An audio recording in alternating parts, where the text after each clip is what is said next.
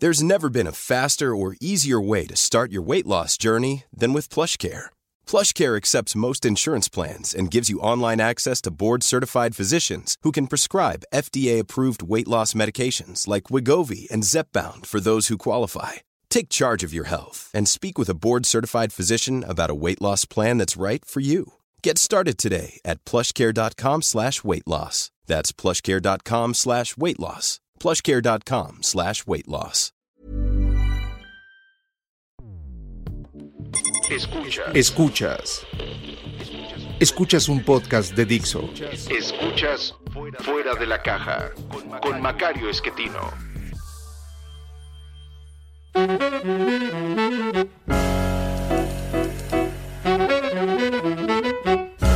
Bienvenidos, esto es Fuera de la Caja. Yo soy Macario Esquetino y le agradezco mucho que me escuche en este análisis de coyuntura de la semana que termina 19 de noviembre. Mm, Mañana 20 de noviembre será un aniversario más de la Revolución Mexicana, eh, 111 años de que en teoría empezó la revolución. Usted sabe que realmente el 20 de noviembre a las 6 de la tarde, como convocó eh, Francisco y Madero, pues no llegó nadie y gracias a eso pues eh, se pudo continuar con este proceso porque pues eso de avisar con fecha y hora exacta el inicio de una revolución pues solo se le podía ocurrir a don Panchito. Eh, la revolución empezó después.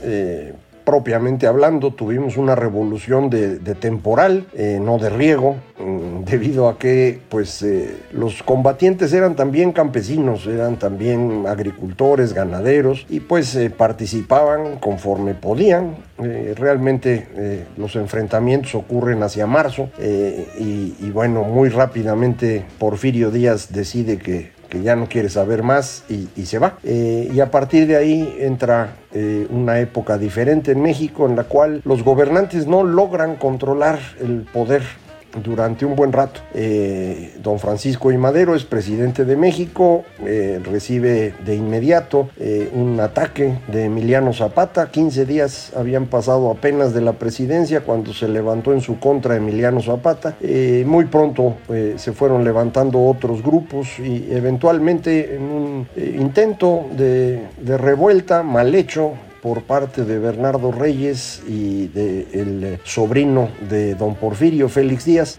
Inicia la decena trágica, es asesinado Madero, se instala el señor Victoriano Huerta, empieza el levantamiento de otros contra Huerta. En un año y fracción, para agosto de 1914, Victoriano Huerta se tiene que ir eh, y empieza la verdadera guerra civil entre los grupos de Obregón, Carranza y del otro lado eh, Villa y Zapata. Eh, y, ese es el espacio de las eh, grandes matanzas, de los problemas de hambre, que van a terminar con el triunfo de los sonorenses, que muy pronto se deshacen de Carranza, van a tratar de instaurar en México un sistema de pequeños capitalistas, digámoslo así, eh, que finalmente pues termina a manos de Lázaro Cárdenas cuando él es eh, elegido por Plutarco Elías Calles para el eh, periodo 1934-1940. Desde ahí Lázaro Cárdenas logra movilizar a los obreros para deshacerse de Plutarco Elías Calles, luego movilizar a los campesinos para neutralizar a los obreros y finalmente con la expropiación de la industria petrolera, pues consolidar este nuevo régimen político que fue en el que vivimos el resto del siglo XX. Durante un tiempo tratamos de ir corrigiendo los defectos de ese régimen, quitarle lo autoritario y convertirnos en una democracia, quitarle el excesivo poder del Estado y liberar un poco las fuerzas del mercado, eh, pero pues ahora estamos de regreso en un intento eh, nuevamente autoritario y estatista, que es el del presidente López Obrador, eh, que pues lo dice con toda claridad, él está tratando de recuperar lo que pues había hecho Cárdenas, lo que según él en su versión muy simple de la historia, una versión que escribieron para engañarnos a todos desde la primaria y que funciona, eh, pues eh, quiere regresar a, a, a, eso. Esta visión no es muy útil, eh, lo fue para la construcción del régimen y a mí me parece que Lázaro Cárdenas fue acertado en cómo hizo las cosas, pero nos colocó en un camino pues que no nos iba a dar mucho éxito económico. les garantizaba a ellos el mantenerse en el poder a eso se hizo y funcionó bien. Eh, a partir de los años 70 esto empieza a, complicarse porque cambia el escenario internacional. Recuerde usted, Cárdenas construye un régimen autoritario en una época de regímenes autoritarios. Es exactamente lo mismo que se había hecho en Italia con Mussolini. Eh, no es exactamente lo mismo, pero se parece a lo que se estuvo haciendo en Alemania. También se parece a lo que hacía el señor Franklin Roosevelt en los Estados Unidos. Había muchos puntos de contacto, por eso eh, para, para Roosevelt eh, Lázaro Cárdenas era un presidente confiable y esa es la razón por la cual lo apoya frente a las empresas que exigían indemnizaciones. Eh, al final pagamos algo, pero se moderaron las cosas eh, porque pues estábamos en la lógica internacional. Era una época de regímenes autoritarios, estatizantes, pues hicimos eso. Para los años 70 esto cambia y en el mundo empieza a haber una movilización hacia la democracia y empieza a haber una apertura para que el mercado sustituya lo que el Estado no está haciendo bien. Eh, recuerde usted, no hay una solución ideal para estas cosas, ¿no? no es que siempre el Estado sea mejor o siempre el mercado sea mejor. Hay cosas en las que unos son mejores que los otros, pero en cualquier caso se necesita ir corrigiendo siempre. Eh, en los años 70 había que corregir el mundo entero se fue moviendo en esa dirección, nosotros no. Al no movernos en la dirección correcta, eh, empezamos a quedar fuera, empezamos a fallar, nuestra economía empezó a tener problemas muy serios, e insistimos en quedarnos ahí y de ahí viene la crisis de 82. Lo comento porque ese es precisamente lo que intenta el señor López Obrador ahora y el resultado va a ser el mismo, no va a poder en materia económica, eh, lograr que esto funcione. Ya lo hemos platicado. Próxima semana que va a haber datos de la economía eh, del tercer trimestre ya más claros. Vamos a poder eh, platicar con más detalle qué está pasando y ver pues qué posibilidades tiene hacia adelante. No son muchas, su margen de maniobra fiscal yo digo que no existe que ya se acabaron el dinero disponible y que vamos a tener deficiencias en los próximos tres años. Yo creo que ya para el 2022, si siguen como, como van, con el presupuesto que aprobaron, eh, vamos a tener un déficit pues eh, notoriamente superior al, al, 4% del PIB, que ya no es tan fácil de, administrar, con una economía que no se recupera, con una recaudación pequeña, con una deuda de poquito más del 50% del PIB, ya es un riesgo. Y las empresas calificadoras creo que nos van a empezar a decir eso. Eh, hasta ahorita se han mantenido, no es que estemos en posición muy buena, estamos pues, en los niveles más bajos del grado de inversión y con perspectiva negativa, eh, pero ya no le han movido. Vamos a ver el próximo año dependiendo de estas cifras que le comentaba. En esta semana el eh, presidente fue convocado a la reunión cumbre de Norteamérica. Digo convocado porque tengo la impresión que esto fue una decisión de pronto de, del presidente de Estados Unidos y, y, pues los otros dos países aceptaron reunirse. Eh, la verdad no sé bien qué dijeron.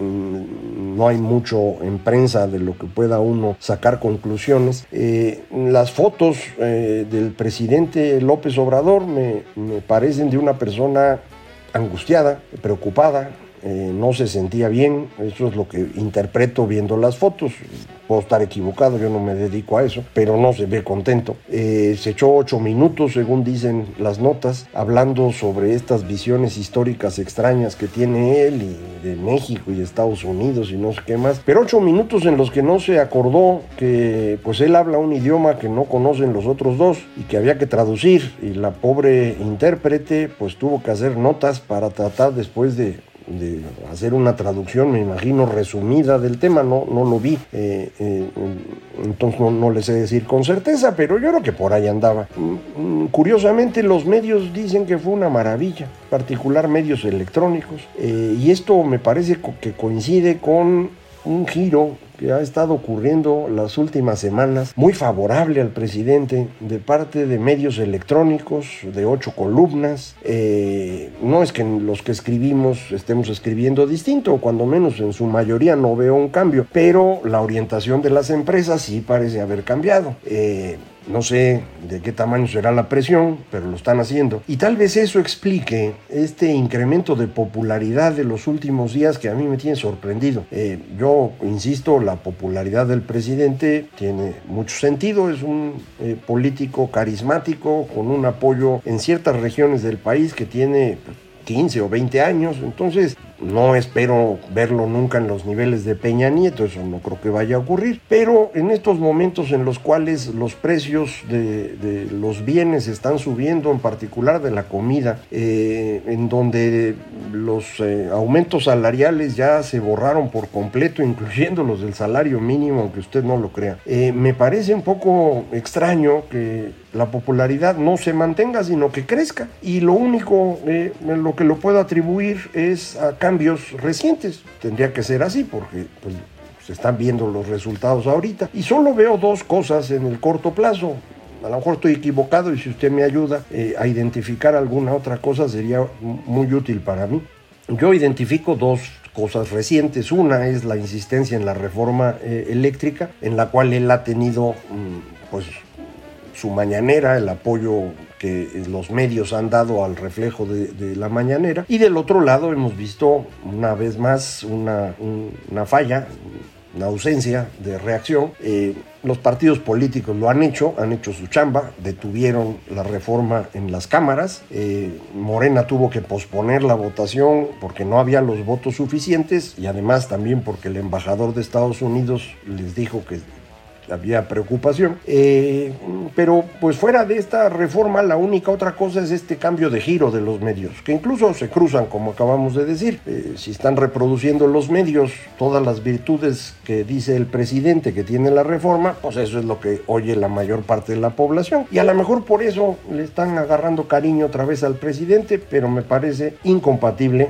con los resultados económicos solo que estuviera midiendo mal INEGI, pero eso no, no ha ocurrido y no veo por qué ocurriría. Eh, los datos que tenemos es, insisto, precios más altos, eh, una caída significativa en consumo durante el tercer trimestre, a la mejor de octubre para acá hay un crecimiento en el consumo. Enrique Quintana, director del financiero, en su columna decía, los datos de octubre ya son un poco mejores muy probablemente así sea. El, índice oportuno de actividad económica dice que en octubre crecimos tantito, comparado con septiembre, pero en realidad octubre va a ser el mismo nivel de la economía que teníamos en marzo. Entonces, pues ya van a ser muchos meses sin movernos. Eh, hubo más ventas en, las tiendas de autoservicio. Eh, Ojalá también esto se haya reflejado en alimentos. ¿Se acuerda usted que le había yo comentado? Ahí hay una caída en, el mes de agosto, que es el último del que tenemos datos detallados. En septiembre probablemente la caída haya sido mayor, a lo mejor en octubre mejoró y eso es lo que la gente pues está celebrando. Pero no me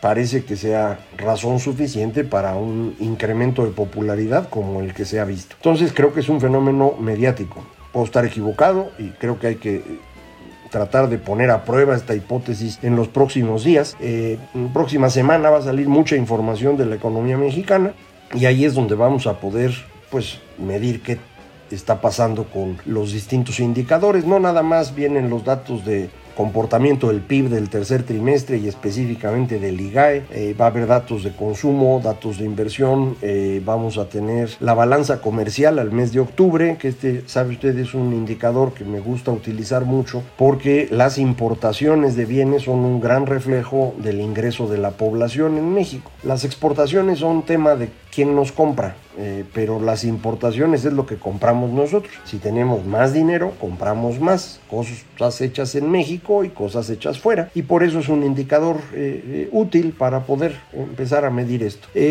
creo que se sigue complicando el panorama político, el ataque continuo a instituciones ahora se ha ido profundizando en contra de instituciones académicas. recuerda usted, el, el CONACIT ha sido destruido por la señora que pusieron ahí. El presidente estuvo atacando muy duro a la Universidad Nacional Autónoma de México y hace un par de meses eh, quitaron al presidente del CIDE, el Centro de Investigación y Docencia Económicas, en donde yo estudié, por ejemplo, mi maestría, mi hija estudió su licenciatura, eh, una institución de de muy alto nivel, eh, en particular después de que yo estudié la maestría. ¿eh? Yo cuando la estudié el CID estaba en su peor momento eh, en términos de presupuesto, de calidad, de lo que usted quiera. en 1988 terminé yo mi maestría, en 89 se nombra al señor Carlos Basdreg, presidente del CIDE, y se le dan recursos. Y Basdreg eh, le da un giro a la institución, eh,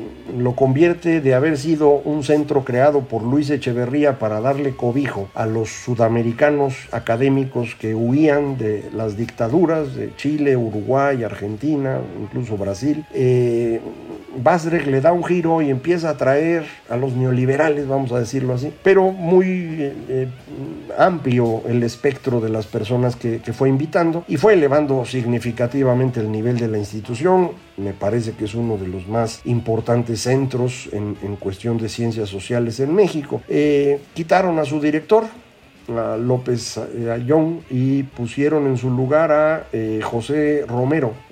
José Romero era profesor del Colegio de México, lo conozco de hace muchos años, y pues eh, José Romero ha llegado a destruir todo, según parece. No sé si sea un problema de que así le instruyeron que debe hacerlo o si pues es características personales propias, eh, pero no cree usted que es nada más el nombramiento de él y lo que él hace. El CIDE ha ido perdiendo presupuesto significativamente, eh, de la misma forma que muchas instituciones en México han ido perdiendo recursos. El presidente ha ido dejando en los huesos a todo el sector público, eh, porque esta insistencia de sostener a Pemex cuando Pemex pierde dinero, sostener a CFE cuando CFE pierde dinero, ha implicado quitarle recursos a lo demás. El gobierno no tiene recursos, no le alcanza. Eh, y entonces pues le van quitando a todo para mantener los caprichos presidenciales. No es eh, jóvenes construyendo el futuro, no es sembrando vida, esas cosas no pintan. Son las pensiones a adultos mayores las que se comen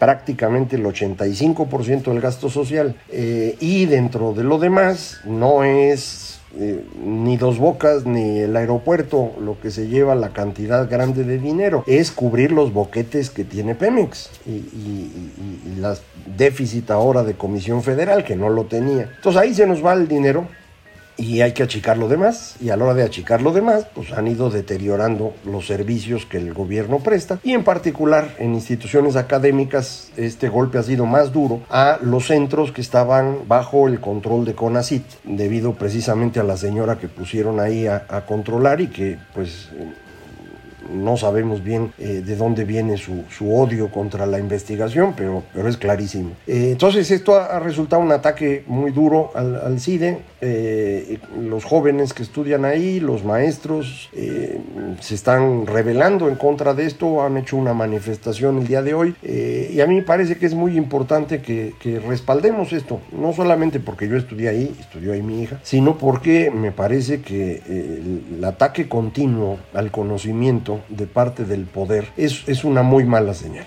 Eh, a lo mejor algunas cosas que se investigan en el CIDE a usted no le llaman la atención o tiene usted una opinión contraria a lo que opinan los que están ahí. Bueno, pero de eso se trata el conocimiento, de que tengamos distintas aportaciones y paulatinamente vayamos acercándonos a la versión correcta. Eh, lo que no podemos hacer es destruir el conocimiento en aras de defender a un personaje porque es poderoso. Eso es eh, una receta segura para eh, la destrucción de la sociedad eventualmente. Entonces pues hay que estar muy atento con esto. Mm, me parece que el presidente ha ido cometiendo muchos errores, por lo que ya le he, dicho, no, no puede ver el futuro estratégicamente, toma decisiones de muy corto plazo, se ha ido enojando mucho después de que el 6 de junio la ciudadanía votó en su contra eh, y, cada vez las cosas se complican más, entonces pues vamos a ver, no sé qué le hayan dicho en privado eh, los presidentes, el presidente de Estados Unidos y el primer ministro de Canadá,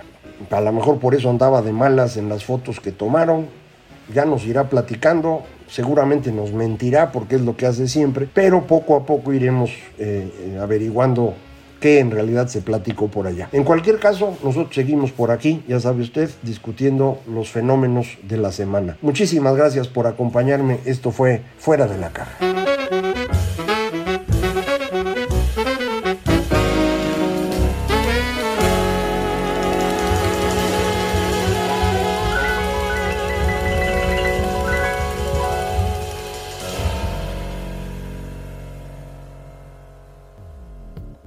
Dixo presentó Fuera de la Caja con Macario Esquetino.